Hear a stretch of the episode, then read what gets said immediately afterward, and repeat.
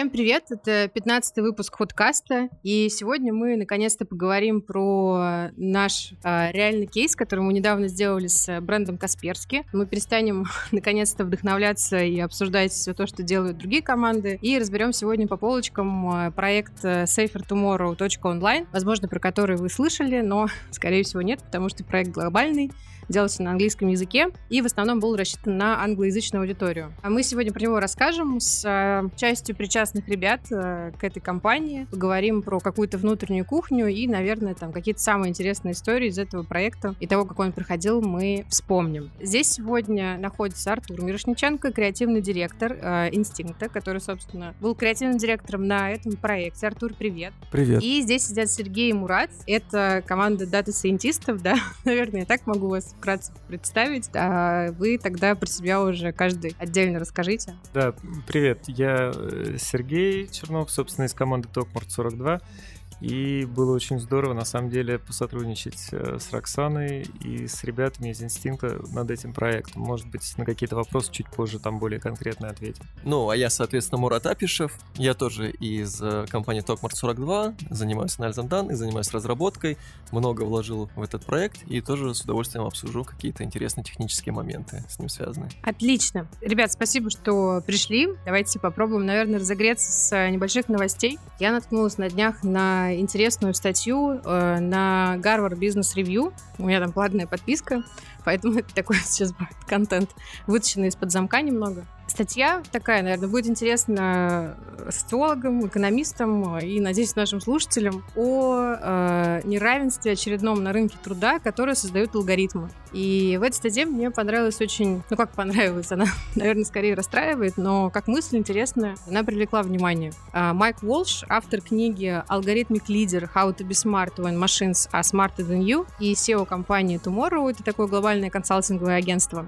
Собственно, автор рассматривает такой мрачный сценарий, который, как он утверждает, нас уже э, ожидает в ближайшее время, и мы видим какие-то первые предпосылки того, что он станет правдой. Это расслоение общества на три класса. Есть массы, которые работают работает под началом алгоритмов. А, это, собственно, таксисты, курьеры, все те люди, которым мы ставим оценки в всех этих приложениях, которыми мы пользуемся каждый день. Это привилегированный класс профессионалов, у которых есть навыки и способности разрабатывать такие алгоритмы и такие системы. Это, видимо, Сережа и Мурат, вы в этом грядущем сценарии. Нам с Артуром надо будет еще понять, какую мы займем класс в этой системе. И очень небольшая сверхбогатая аристократия, которой принадлежат эти, собственно, алгоритмические платформы. Это какие-нибудь там владельцы Яндекса, условного Мейла, Амазона и так далее, Убера, которые, собственно, управляют этим миром. И, как мы уже заметили, самый низший класс, э, самый первый, появляется уже. Это вот эти глобальные низкооплачиваемые рабочие, которые подчиняются алгоритму, потому что алгоритм там решает, э, выдавать ли им штраф, э, какие им оценки ставить, повышать ли там, не знаю, зарплату и так далее. В статье рассматривается такое интересное, как бы негативное последствие этого господства алгоритмов, которое связано с тем, что вот получается, что у таких рабочих курьеров, там, водителей, у них очень быстро наступает, там, вводится такой термин цифровой потолок, когда алгоритм быстро определяет максимум твоей зарплаты, который ты, в принципе, ну и там какого-то положения, которое ты можешь достичь. И чтобы пробиться дальше, пробить вот этот цифровой потолок, практически нет ни одного шанса и а, инструмента, потому что рабочие передают, а, перестают общаться между собой, перестают вообще обмениваться там какими-то мнениями, новостями, как у них там на работе отношения с руководителем, кто там вообще руководитель, как он выглядит там, ну и какие-то такие вещи, которые раньше могли а, во что-то похожее на профсоюз выливаться. Сейчас это пол полностью, получается, убирается из этой жизни, из рабочей, ну, не остается никаких инструментов качать свои права, скажем так. То есть, в принципе, алгоритм бездушная машина, которому не очень интересно, и, ну, и, в принципе, нет возможности все это выслушивать. Получается, что вот это расслоение и разница, опять же, в доходах, она будет еще сильнее увеличиваться, еще там виднее будет становиться очень большой а, объем и сегмент людей. И вот автор задается вопросом, как вообще быть в такой ситуации, как жить, что менять, и взывает, собственно, к нам, чтобы мы тоже задумывались о том, не знаю, надо ли облагать вот эти алгоритмы какими-то налогами, требовать от них каких-то там ну, этичных решений и так далее. И возможно ли избежать вот этого мрачного сценария. Вот, хотела с вами немножко подискутировать, что вы думаете по этому поводу, особенно как представители людей, которые создают такие алгоритмы. Как думаете, ребят, пойдем мы по этому мрачному сценарию или есть какие-то возможности все исправить? Я бы, наверное, начал. Э, мне Вот конкретно этот вопрос действительно очень близок. Я сам, честно, эту тему рефлексирую. Есть классический sci-fi фильм Гаттека, где, в общем-то, этот сценарий очень наглядно показывается, и там, в принципе, со старта у тебя все понятно. Только набор генов определяет э, все, что ты будешь делать дальше. И прежде чем ну, фокусироваться на, к сожалению, очень реалистичном сценарии, описанном в статье, а все-таки пара плюсов у этой гик-экономики на текущий момент есть, а именно безработица вот такая тотальная, ну какая-то глобальная, и эта проблема скорее решается, ну потому что понятно, что ты можешь подключиться к одному из этих сервисов, неважно в каком формате, или ты таксист, или ты что-то там относишь, или ты набиваешь для алгоритмов какие-то вводные данные, но в принципе порог входа тебе не надо переезжать из того места, где ты живешь, тебе не надо как-то там адаптироваться. Все, что тебе нужно, это какое-то там устройство, там телефон, компьютер, не супер мощный, для того, чтобы подключиться и начать зарабатывать какие-то деньги. Это все-таки скорее плюс гик-экономики, потому что это лучше, чем ну, нулевая занятость там. А вот с точки зрения того, будут ли какие-то механизмы ну, скажем так, аналог текущих профсоюзов, которые в любом случае давно уже, на мой взгляд, не работают, ну, по крайней мере, в некоторых странах, включая наш, очевидно, что они, скорее всего, появятся, потому что живая конкуренция, она ну, немножечко помогает. То есть, если есть какой-то сервис, который, скажем так, берет не знаю, 20% или 80% э, прибыли сейчас, то, значит, завтра появится сервис, который будет делать то же самое, будет брать меньше процентов или будет более человекоориентирован. То есть даже сейчас э, сервисы, которые борются за курьеров, они сталкиваются с проблемами, потому что сервисов несколько, все хотят быстро расти, там непогода, курьеров резко стало мало, приходится что-то делать. Поэтому я думаю, что система как-то сама откалибруется. Но тот факт, что появляется вот действительно несколько категорий, да, такая проблема проблема, на мой взгляд, есть, и с ней ну, надо что-то думать. Ну, потому что пока что это не выглядит как очень такой правильный гуманистический вектор развития. Ну, я бы тоже добавил здесь немножко. Мне кажется, не нужно сильно увеличивать здесь роль именно алгоритмов, ну, то есть, э, по сути, здесь какая-то идет некоторая модель капиталистического общества, которая просто как-то модифицировалась в результате технологического прогресса. И здесь, на самом деле, механизмы решения каких-то проблем возникающих, они те же самые, что и раньше. То есть, если у нас возникает сложность э, для людей в том, что они не обеспечены, допустим, медицинской страховкой или там страхованием на случай каких-то несчастных случаев, то как бы такие вещи решаться должны, ну, либо на уровне государства, либо, соответственно, на уровне компании, которые предоставляют работу. А сам механизм предоставления, как бы, деятельности, он, в общем-то, принципиально значения не имеет. Что заказы раньше таксист получал от своего диспетчера, что заказы таксист сейчас получает автоматизировано от системы, оптимизирует э, рынок весь, это оптимизирует э, процессы, но в целом это не вносит какой-то большой супер дискриминации само по себе. То есть это скорее благо. А то, что процесс плохо организован, ну как бы это вопрос не к алгоритму, это вопрос к обществу. Опять, в общем, человек на самом деле жадный виноват. По большому счету, да, как бы модель здесь абсолютно ни при чем. Мне очень понравилось в статье был пример, вот мы говорили про то, что живая конкуренция, ну, исчезает. А, и это действительно так, потому что конкуренция, ну, вот как в статье описывается, у тех же курьеров принимает какие-то странные формы, потому что а, жители одного из американских а, городов где работает, собственно, Amazon, и курьеры Амазона, по-моему, в самых жестких условиях там находятся, потому что у них даже в требованиях к работе, по-моему, прописано, что там средняя скорость их шага, с которым они доставляют посылки, должна быть там что-то среднее между шагом и бегом. И, собственно, там конкуренция приняла странную форму. Курьеры, фрилансеры, они вешают свои смартфоны на дерево повыше, чтобы быстрее первее принимать сигнал о новом поступившем заказе. У них таким образом эта конкуренция складывается, и тоже ну, довольно странно. И как-то не, не похоже на 21 век, наверное. Это похоже на какие-то, да, скорее зарисовки из киберпанка про Азию и что-то такое. Круто, на самом деле, что мы подошли к такому выводу, потому что мне тоже в конце показалось, что все-таки, наверное, ну, опять такой как бы кликбейт немного обвинять алгоритмы, что они опять такие злые, нас поработят. Все-таки, если начинаешь копаться, то обычно виноват какой-то человек, который оказался слишком жадным, который стоит за этими алгоритмами. Ну что, наверное, давайте переходить, э, собственно, к проекту. safertomorrow.online. Проект работает до сих пор. Э, если вам интересно, заходите на сайт и потестируйте, посмотрите его сами.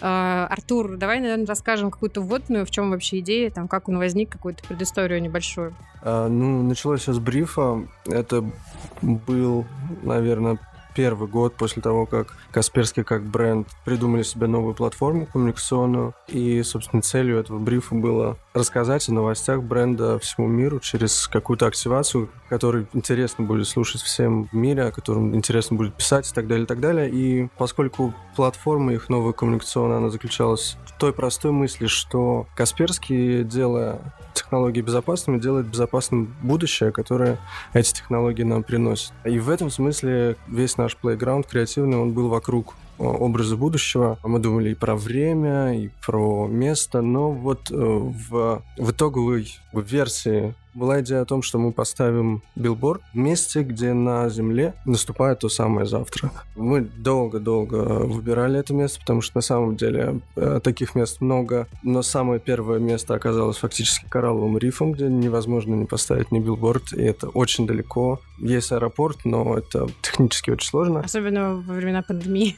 Да, и э, таким образом мы выбрали наиболее туристическое место, где наступает то самое завтра. Оно признано на вот э, всех этих туристических картах как то самое место, где происходит первый на Земле рассвет. Поскольку речь шла всегда про будущее в каком-то вот очень таком наглядном э, виде, да, я не сказал, это Castle Point, это Новая Зеландия, самое восточное побережье мы думали на какой-то уже стадии проекта, когда мы понимали, да, как сделать его более, более интересным для самой широкой аудитории. И опять-таки оставаясь в облаке тегов о будущем и так далее, мы поняли, что совершенно органичным шагом э, будет поговорить в этом проекте о будущем не только в видимом, но и будущем, которое наступает вот в технологическом смысле. И в этом плане, конечно же, коллаборация с ребятами и, собственно, производство этой магической нейросети для меня, потому что, с моей точки зрения, я абсолютно ноль в этих вопросах, и то, что происходит на сайте, для меня до сих пор абсолютная магия. Зайдя на сайт, в виде абсолютно обычную строчку, в эту строчку ты можешь задать любой вопрос о будущем, и в строчках рядом тебе э, нейросеть даст ответ. И вот такая магия, она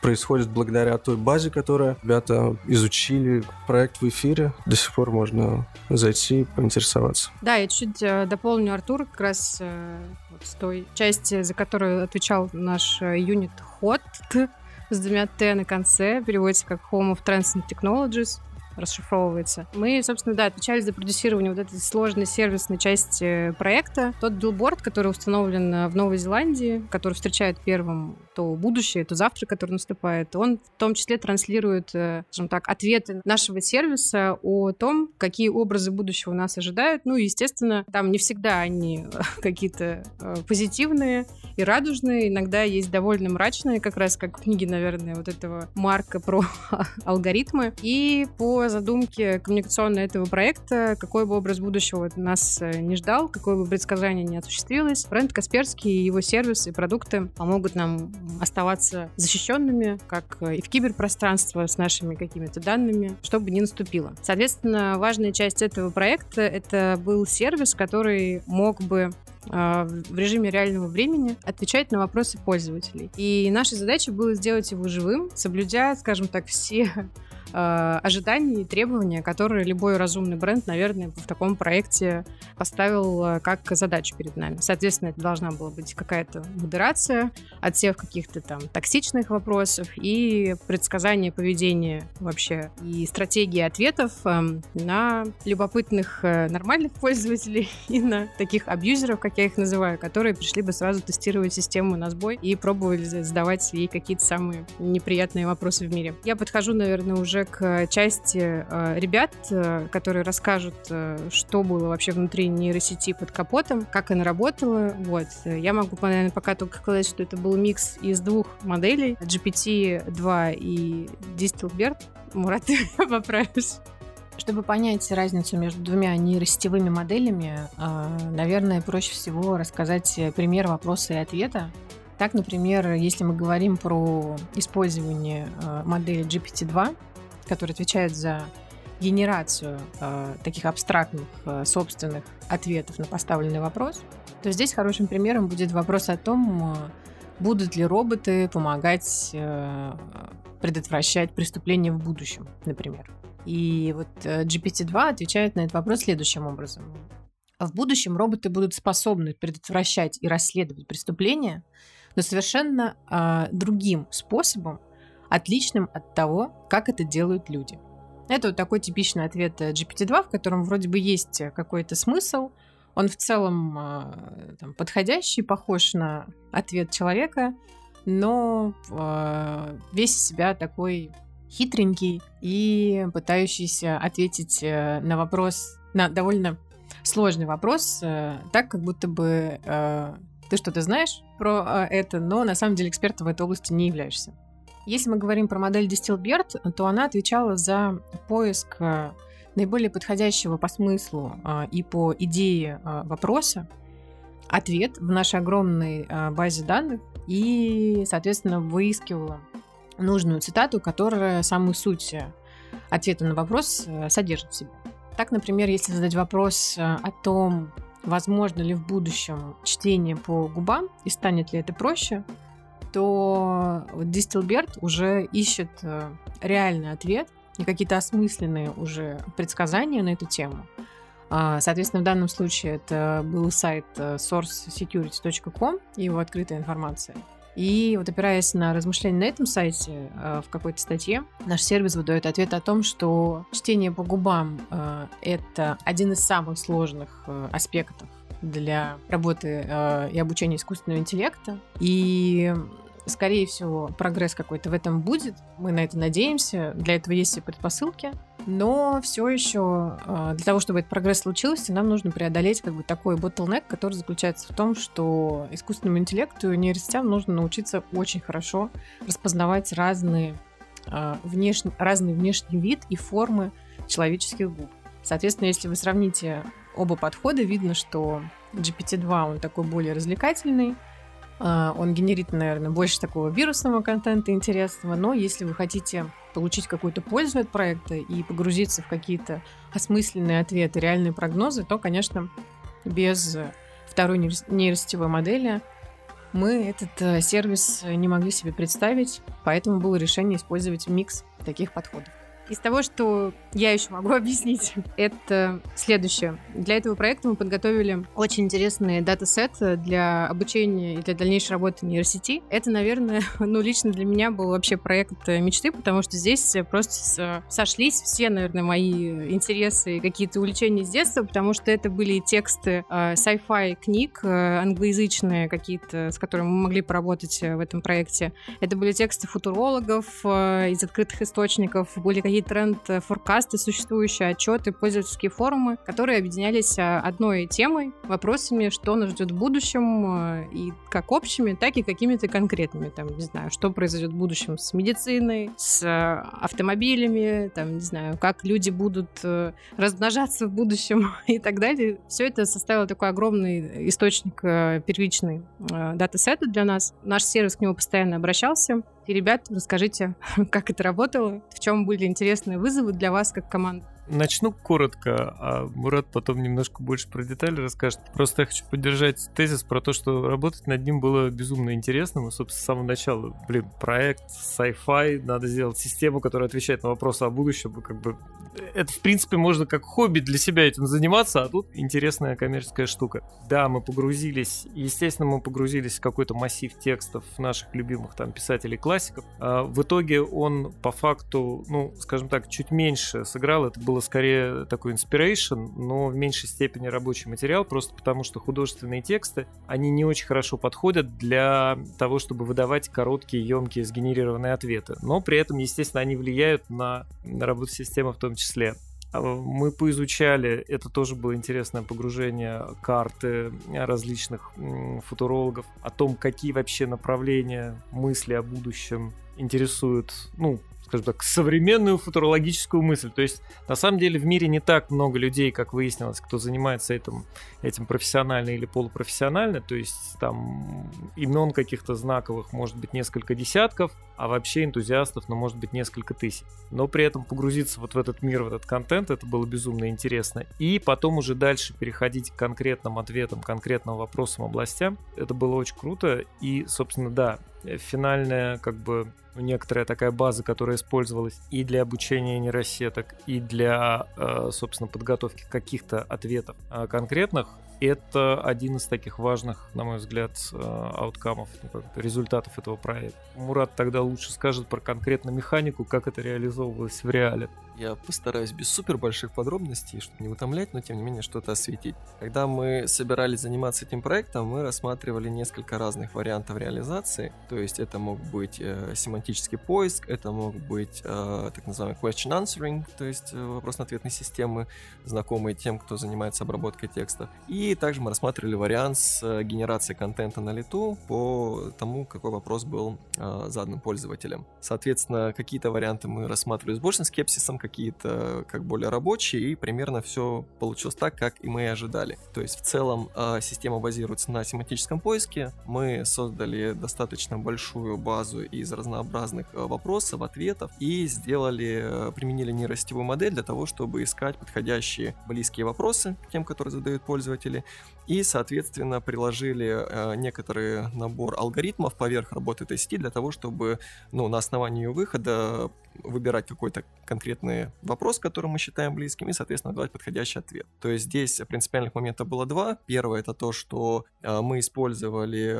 модели а-ля Берта, то есть те, которые подходят для трансфер-лернинга, предварительно обучены, мы их, соответственно, дообучали на тех данных, которые у нас были. И второй момент — это то, что мы действительно поверх этого наложили набор э, некоторых алгоритмов, в том числе эвристических, и они, в частности, эксплуатируют структуру наших данных, которая, ну, не выдавая то, как она устроена, все-таки чуть более сложная, чем просто вопрос-на-ответные пары. И за счет этого нас получилось решить э, как задачу поиска близких вопросов, так и в том числе определение того, что вопрос, который модель посчитала семантически близким, действительно является ей близким, поскольку э, то, что модель говорит нам о том, что этот вопрос является близким какому-то из нашей базы, даже с вероятностью 99%, далеко не всегда означает, что это действительно так. И здесь нужны дополнительные методы отсева. Как Роксана заметила, помимо модели Берта, ну, мы используем Distilbert просто для того, чтобы ускорить процесс э, работы э, системы. Мы также использовали генеративную модель GPT-2. Э, сама по себе она для решения нашей поставленной задачи не сгодится по, по простой причине, что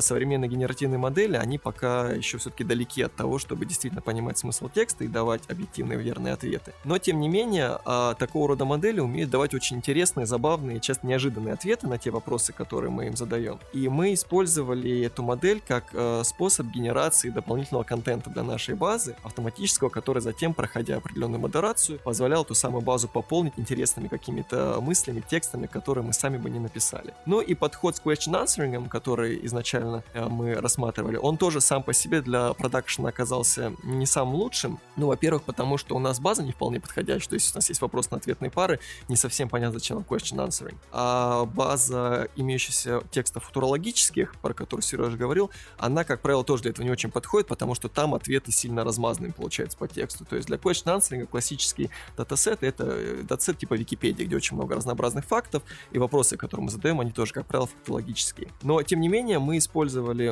question answering системы тоже на основе э, тяжеловесных нейросетевых моделей для того, чтобы генерировать дополнительно, опять же, контент. То есть мы смотрели э, ответы, которые мы получаем на вопросы по разным футурологическим источникам, по книжкам сайфаевским, вытаскивали оттуда интересные вещи, а, цитаты и тоже их использовали для пополнения нашей базы. Ну а финальный вариант, да, это получается дообученный семантический поиск и набор алгоритмов поверх э, него получился. А вот давайте я прям предвижу вопросы от погруженных э, слушателей, э, которым мы в том числе уже в нескольких эпизодах рассказывали про то, какая классная модель GPT-3. В чем были особенности использования GPT-3 и почему, например, ну, для бренд-активации они пока недоступны? Ну, мы использовали сейчас на текущий момент GPT-2 все-таки, не GPT-3, потому что, ну, GPT-2 open source, открытая, свободная как бы, и э, насколько мне пока известно, GPT-3, по-моему, как сервис предоставляется, они, они нельзя просто скачать и заиспользовать, плюс она очень большая. И плюс э, те успешные кейсы GPT-3, о которых я слышал, они все-таки, э, ну, я полагаю, построены не просто на том, что в сети скармливается некоторый э, текст, и она напрямую выдает некоторый ответ. Все-таки модель, я полагаю, использует некоторые дообучение под конкретную задачу, некоторые дополнительные сценарии дописанные, которые позволяют сети нарастить э, некоторое вот смысловое мясо вокруг какого-то костяка заранее заданного. Я полагаю, что даже GPT-3 в нашей, нашей конкретной задаче вряд ли сможет э, дать э, такой же хотя бы результат, или тем более лучший результат, чем получился э, в текущем варианте, просто потому что она большая, она крутая, но понимание смысла полноценного, особенно в узком домене таком, как Футурологически я боюсь, что у нее нету или будет недостаточно. Да, спасибо за пояснение. Любопытный слушатель, который задавался этим вопросом, ты получил ответ. Кажется, самый первый вопрос, который тоже э, приходит э, человек, который это слушает, как вообще с такими э, проектами и сервисами быть в плане модерации? Ну, вопрос скорее в том, как допустить там обычного пользователя вот, и перестать пугаться делать такие проекты и не бояться того, что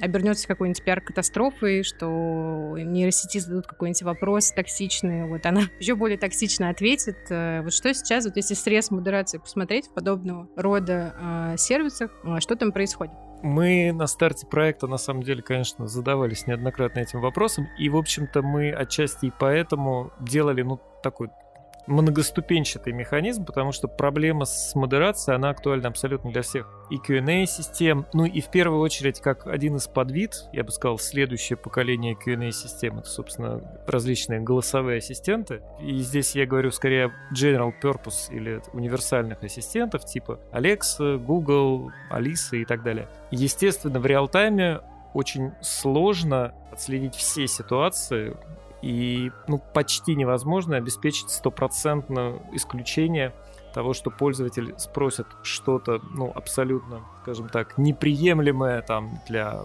бренда, для того, кто разрабатывал этот сервис. И также есть всегда не нулевая вероятность некоторого ответа. Все, что можно сделать, это встраивать специальные механизмы для того, чтобы постепенно уменьшать эту вероятность. И для этого ну вот все, ну скажем так, из тех публичных вещей, что публикуют разные топовые IT-компании, как они рассказывают, как устроены их сервисы, похожие, скажем так, или как-то перекликающиеся, все используют некоторое количество механизмов фильтрации, начиная там с моделей на входе, которые определяют токсичные вопросы, э, там, не знаю, от самых простой, там, фильтрация ненормативной лексики до определения вопросов, содержащих в себе какую-то там мизогинию, сексизм, расизм, любые другие э, темы, которые не подразумеваются а, создателями сервиса. И на можно делать отдельные подветки, отдельные модели на каждую из этих тем. Можно делать отдельные, ну, скажем там, фильтры, заглушки. Это, в принципе, тоже достаточно непростые, интересные инженерные задачи. И, как правило, все они в конце все равно упираются в некоторую ручную фильтрацию, постмодерацию, потому что пока нет волшебных моделей, которые бы... То есть у всех есть процент ошибок, все рано или поздно пропускают какой-то не очень, а, скажем так, хороший кейс. Вот. Мы этот вопрос отрабатывали, делали собственно, свою систему фильтрации. Ну, очевидно, что она, как и все другие, не идеальна, но вот с учетом тех э, ресурсов, э, которые были потрачены, мне кажется, получилось очень неплохо. То есть мы те тестовые кейсы, которые мы хотели, ловили. Ну и плюс любой такой системы в том, что как живой сервис, ее постоянно можно улучшать. То есть если вдруг что-то происходит и новые э, вопросы ее немножечко, так сказать, ломают, мы можем после этого проанализировать логи и сделать доработки. Это примерно так также работают все остальные IT-компании, которые выдают такие Q&A-сервисы или голосовых ассистентов в продакшн. Но я могу сказать за себя, что я, я лично, конечно, очень боялась э, старта, лонча этого проекта, потому что у меня по умолчанию всегда очень низкая вера в человечество и в их позитивные намерения. И я, конечно, ожидала прям какого-то вала вообще таких э, абьюзерских э, вопросов. Но когда там, мы анализировали каждую неделю выгрузку вопросов, на которые там, мы с первого раза не смогли быстро ответить. Кстати, доля таких вопросов, в принципе, у нас была э, довольно маленькая, мы об этом еще поговорим.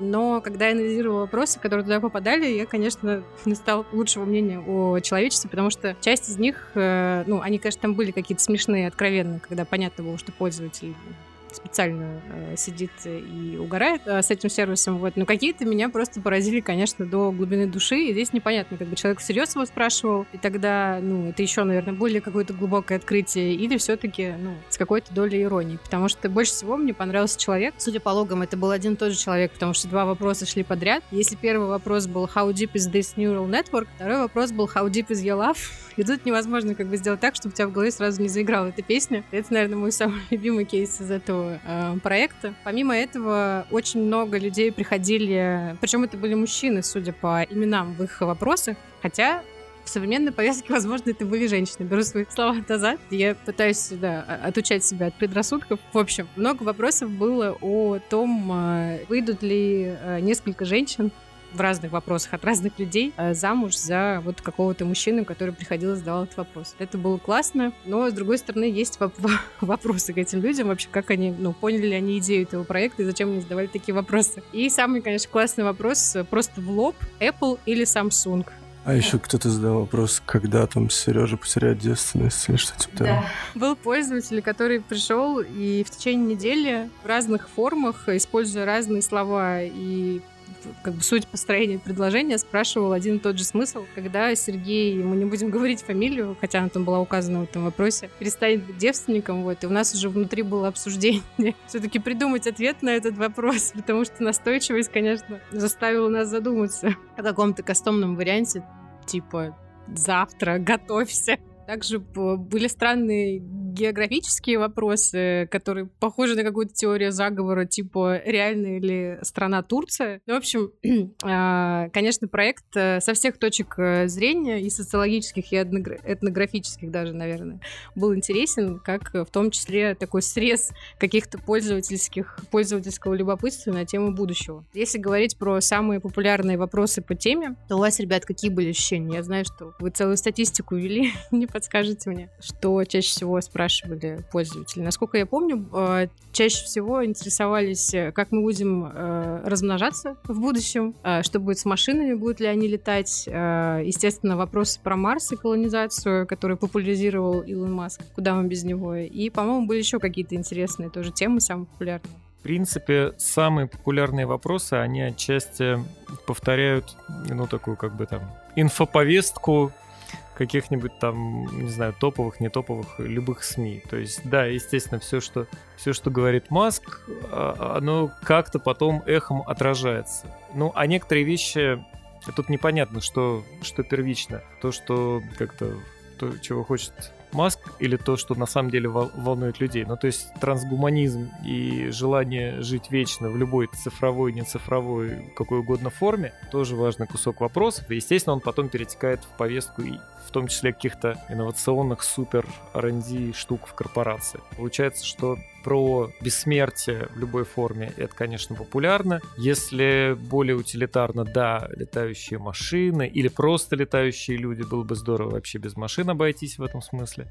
Конечно, какие-то путешествия, а последние 10 лет как-то Марс действительно затмил все, поэтому вопросы скорее в эту сторону. Были популярные топики, которые мы не предусматривали, и, в общем-то, на них не хотели делать никаких прогнозов относительно политики. Всех живо волновало, кто же там будет президентом, в какой стране. Тут интересно, кстати, что еще есть э, несколько э, вопросов, э, примеров во-первых, кто-то в Венгрии очень живо интересуется, э, будет ли построена венгерская космическая станция. Вот кто-то, видимо, один как-то в Венгрии сидит и давно мечтает покорять тоже космос. И очень сильный такой патриот еще внутри. А, и, естественно, были вопросы о том, кто убил э, Джона Кеннеди. Я удивлена, что разве что про перевал Дятлова никто ничего не спросил. А еще, кстати, по поводу политики, геополитики вообще в стран, э, был интересный вопрос, когда будет легализованы однополые браки в Азербайджане. Теперь пусть этот вопрос будет и у вас в голове, потому что меня он тоже очень сильно удивил. Ну, в принципе, достаточно стандартная, естественно, машина времени, куда без нее и роботы в будущем как будут выглядеть, и как искусственный интеллект будет выглядеть в будущем. В общем, все стандартные вещи получили свою долю интереса, и здесь, я бы так сказал, наше представление о том, что будет спрашиваться, ну, то есть так, среднее по больнице, как мы интересуемся разными темами про будущее, в принципе, так плюс-минус попадало в то, как э, пользователи, которые к нам приходили, с похожей, наверное, разбивкой интересовались теми же вещами.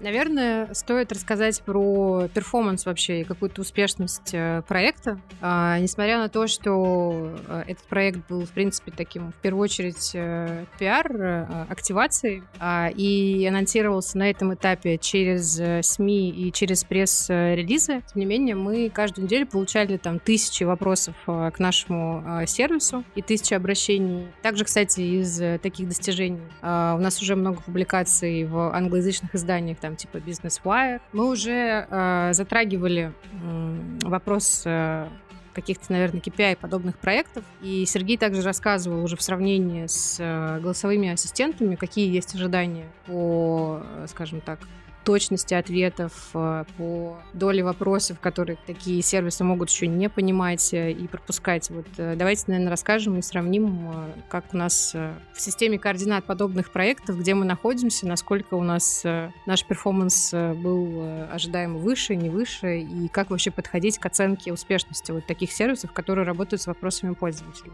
Вообще сравнивать back-to-back крайне тяжело, потому что, ну, грубо говоря, вот прям совсем аналогичного сервиса по всем параметрам я сейчас затруднюсь назвать. Другое дело, что есть, ну, в разной степени отличные от него. Здесь, я бы сказал, ключевой момент, который влияет на успешность, неуспешность, это правильное управление ожиданиями. Ну, вот одна из, например, проблем с э, голосовыми ассистентами универсальными, то, что когда с ними люди впервые сталкиваются, они не понимают, как с ними общаться. Начинают с ними разговаривать как с обычным человеком. Система достаточно быстро ломается, особенно это было на старте, там, 2-3 года назад, сейчас уже немножечко менее э, заметно это. И в этом плане сервис, который ориентирован ну, на конкретную область, про вопросы, про будущее и так далее, конечно, он это вообще специализированная Q&A-система по узкому закрытому домену, в чем есть, конечно, и плюс, то есть на узком домене проще получить хорошее качество ответов, хорошее покрытие. Ну и минус в том, что на вопросы про брак в Азербайджане они ну, мало помогут, скажем так. И я бы, наверное, сказал, что вот те бенчмарки, которые проводили между собой э, голосовые, ну точнее, время от времени кто-то на рынке пытается сравнить, как работают разные голосовые ассистенты, насколько хороши или нет. И вот э, один из таких э, тестов 2, 3, 4 года назад. Люди просто стараются их повторять спустя какое-то время, чтобы посмотреть эффект. Был реализован каким образом? Брали 5000 вопросов, разбитые по, там, грубо на 10 разных типов, от более сложных транзакционных вопросов, там, не знаю, по поиску билетов, э, там, поиску конкретной там погоды. Еще, может быть, даже более сложные вопросы с э, некоторым, э, с работой с графом знаний, когда надо из Википедии вытащить один факт из одной статьи, когда кто-то там получил какой-то приз, например, и до самых простых информационных, вот, собственно, когда можно найти в интернете маленький снипет, маленький кусочек информации, прямо отвечающий на вопрос, там, я не знаю, кем был там Марк Твен, там, как его звали, например. И э, для топовых, э, ну, наиболее известных э, ассистентов типа Alexa, типа Google, типа Siri, тогда еще в соревновании участвовала Cortana, сейчас она немножко ушла в B2B сегмент. Цифры измерялись, понятно, по количеству ответов, которые, в принципе, система пыталась э, дать ответ. Потому что если система понимает, что ну вообще непонятно или вообще, э, скорее всего, хорошего не будет, то она просто уходит от ответа, и отрабатывает какой-то промпт, какая-то заглушка. Вот процент неотвеченных вопросов колебался там от 50 до 30. Если переформулировать, про, про, процент отвеченных от 50 до 80 в разных категориях. Ну, я бы сказал, что эти цифры, чем более информационная категория, тем они выше. Вот приближаются, наверное, к диапазону 60, 70, 80. Но дальше возникает второй момент, а, собственно, ответ был хорош или нет. И здесь может оценить только человек. Соответственно, качество тоже колебалось если брать только под множество отвеченных вопросов, вот где-то от половины до там двух третей, там трех четвертей вопросов были отвечены окей с точки зрения человека. Системы на старте, когда такие старты э, тесты только начинались там три года, четыре назад, они ну, некоторые сильно раз, разнились в разных областях, но вот Google традиционно был чуть выше вот с точки зрения информационных вопросов. А постепенно они чуть-чуть подравнялись, а главное, цифры сами по себе год от года перестали кардинально меняться, отчасти потому, что как точность и полнота — это взаимоконкурирующие величины. Чем больше вопросов мы стараемся ответить, тем выше шанс, что мы где-то будем ошибаться. Это, я бы так сказал, ну вот если бы меня сейчас спросили вот про бенчмарк, во что хотелось бы целиться с, с топовым ассистентом, то вот этот вот разброс от половины ответов, э, половины вопросов отвечено, и там чем выше, тем лучше, но вряд ли больше 80, просто это мало реалистично.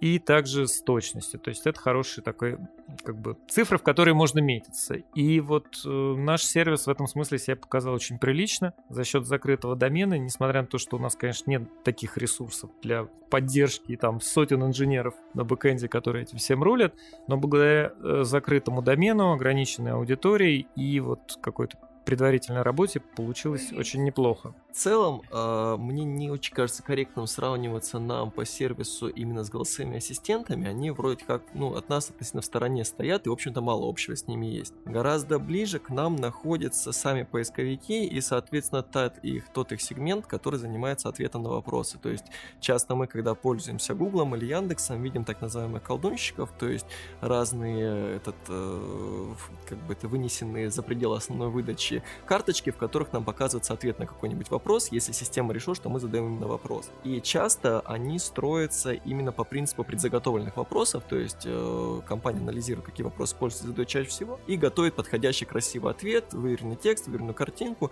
то есть что-то похоже на то, что мы сейчас сделали в нашем сервисе.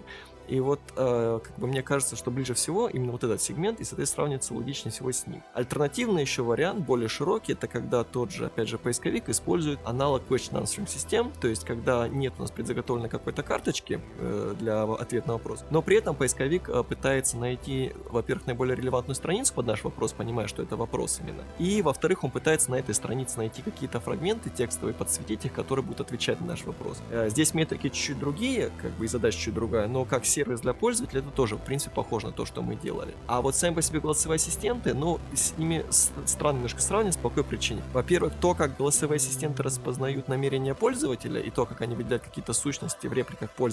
Это в целом э, понятные задачи в области диалоговых систем, но конкретно к ответу на вопросы они отношения не имеют. А если мы говорим про то, как голосовые ассистенты отвечают на вопросы, то здесь мы опять-таки свалимся к поисковикам, потому что понятное дело, что в бэке любого голосового ассистента находится та же самая поисковая система, которая вызывается в том случае, если голосовой ассистент понимает, что ему вопрос был какой-то задан. На самом деле Мурат абсолютно прав, да это такая немножко у меня деформация, как это, если у человека в руках молоток, он везде начинает видеть гвозди, поскольку у нас основной фокус на голосовых ассистентах, естественно, туда перекос происходит. Но да, очевидно, что на самом деле, конечно, да, поиск это более, наверное, релевантное сравнение, и вот такие заготовки это то, как работает топовой системы. Мы внутри тоже, кстати, по-разному вот этот такой product description давали этому сервису и поисковик э, по э, там темам будущего, и как раз э, там какой-то оракул, да, его еще называли внутри сначала, некий такой предсказатель вообще образов будущего. В общем, да, мы к нему тоже как-то с разных сторон пытались понять, как его правильно назвать. Поэтому такие, в принципе, рассуждения в режиме реального времени вполне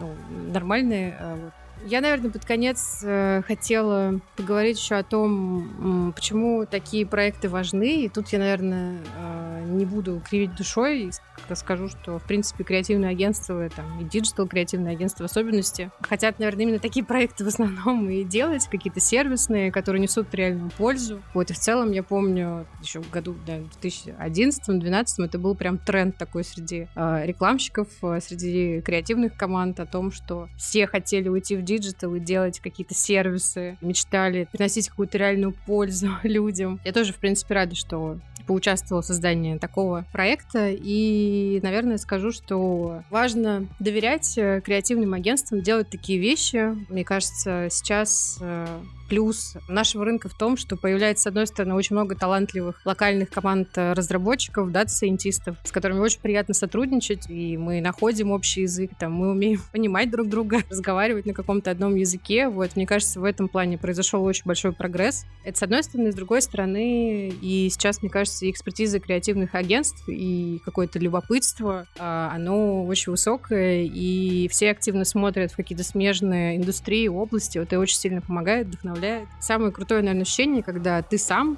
как один из создателей такого проекта сидишь и понимаешь, что ты сам в нем залипаешь там, можешь на несколько часов, потому что тебе интересно. Артур, что думаешь по поводу проекта? Какие у тебя ощущения? Есть ли что сказать тоже на будущее? Может быть, будущим клиентам, которые слушают тоже подкаст, э, как не бояться такие вещи делать и экспериментировать? Вообще, да, просто ты затронул довольно интересную мысль о том, что ну, реклама сегодня актуальна. Все, что происходит в индустрии, оно не совсем рекламное. То есть, если мы э, уберем понятный довольно сегмент э, роликов, принтов, баннеров и так далее, и так далее, то самое такое живое — это то, когда реклама перестает быть рекламой, она становится даже не продуктом, а каким-то отдельным ищущим сознанием. И это сознание, оно неизбежно в поисках чего-то живого приходит в какие-то соседние ауди- аудитории, кабинеты, индустрии, территории. И не знаю, я для себя давно уже начал так объяснять свое присутствие в, в индустрии. И в этом смысле как-то круто, что реально складывается таким образом, что и со стороны клиентов есть э, понимание этого, и со стороны э, творческого, технологического, научного комьюнити есть поддержка, которая делает возможным такие вещи. Да, круто, согласна. Прежде чем э, я ребятам задам вопрос про какие-то книги и блоги, посоветовать почитать, э, зафоловить людям, которые интересуются подобными проектами, там, вообще как влиться в дата-сайентизм, это можно называть как религия практически. Я приведу пока еще пару смешных вопросов, которые задавали. Наверное, самые милые. Первое. Обниму ли я когда-нибудь коалу? Видимо, человек в очень жестком локдауне изоляции сидел. Да-да, и мечтал хотя бы с коалой уже обняться. Видимо, кто-то из Австралии. Откуда они? И второй тоже смешной вопрос. Э, почему Люк поцеловал Лею? Ну вот, давайте пишите в комментариях ваше мнение и отзывы. Ребят, давайте список рекомендаций. А, я ограничусь а, буквально одним ресурсом, потому что в большинстве случаев все эти рекомендации не работают. Мне кажется, если их больше, чем одна. Есть э, прекрасный э, сайт, называется voicebot.ai, который отлично суммирует все то, причем там нужно ноль подготовки, в смысле там нет никакого хардкора, это не про ds тема, это просто про все то, что происходит в мире голосовых ассистентов, потому что, еще раз, возвращаясь к молотку, мне кажется, что э, просто поиск сам по себе, текстовый поиск какой-то такой, он будет постепенно, постепенно, частично и не быстро постепенно заменяться голосовым поиском, голосовым общением. И вот это, наверное, самая горячая и лично меня волнующая тема сейчас. Собственно, на этом ресурсе в понятной, простой форме рассказывается про какие новые штуки придумывают, кто как пользуется, классные кейсы, классные компании, которые что-то выкатывают вот прямо сейчас. В принципе, все энтузиасты а, в России, например, кто занимается там а, Алисами, Марусями, Сбером и там всеми остальными ассистентами, я думаю, что все они начинают, ну если не каждый день, то каждый второй день захода на этот ресурс. Многие оттуда постоянно перепощивают, переводят новости и так далее. То есть это просто хороший ресурс, который без любых специальных знаний позволит немножко познакомиться с этим миром, вот как бы, что сейчас модно, как как уже можно общаться с машинами и как станет можно общаться через год, два, три.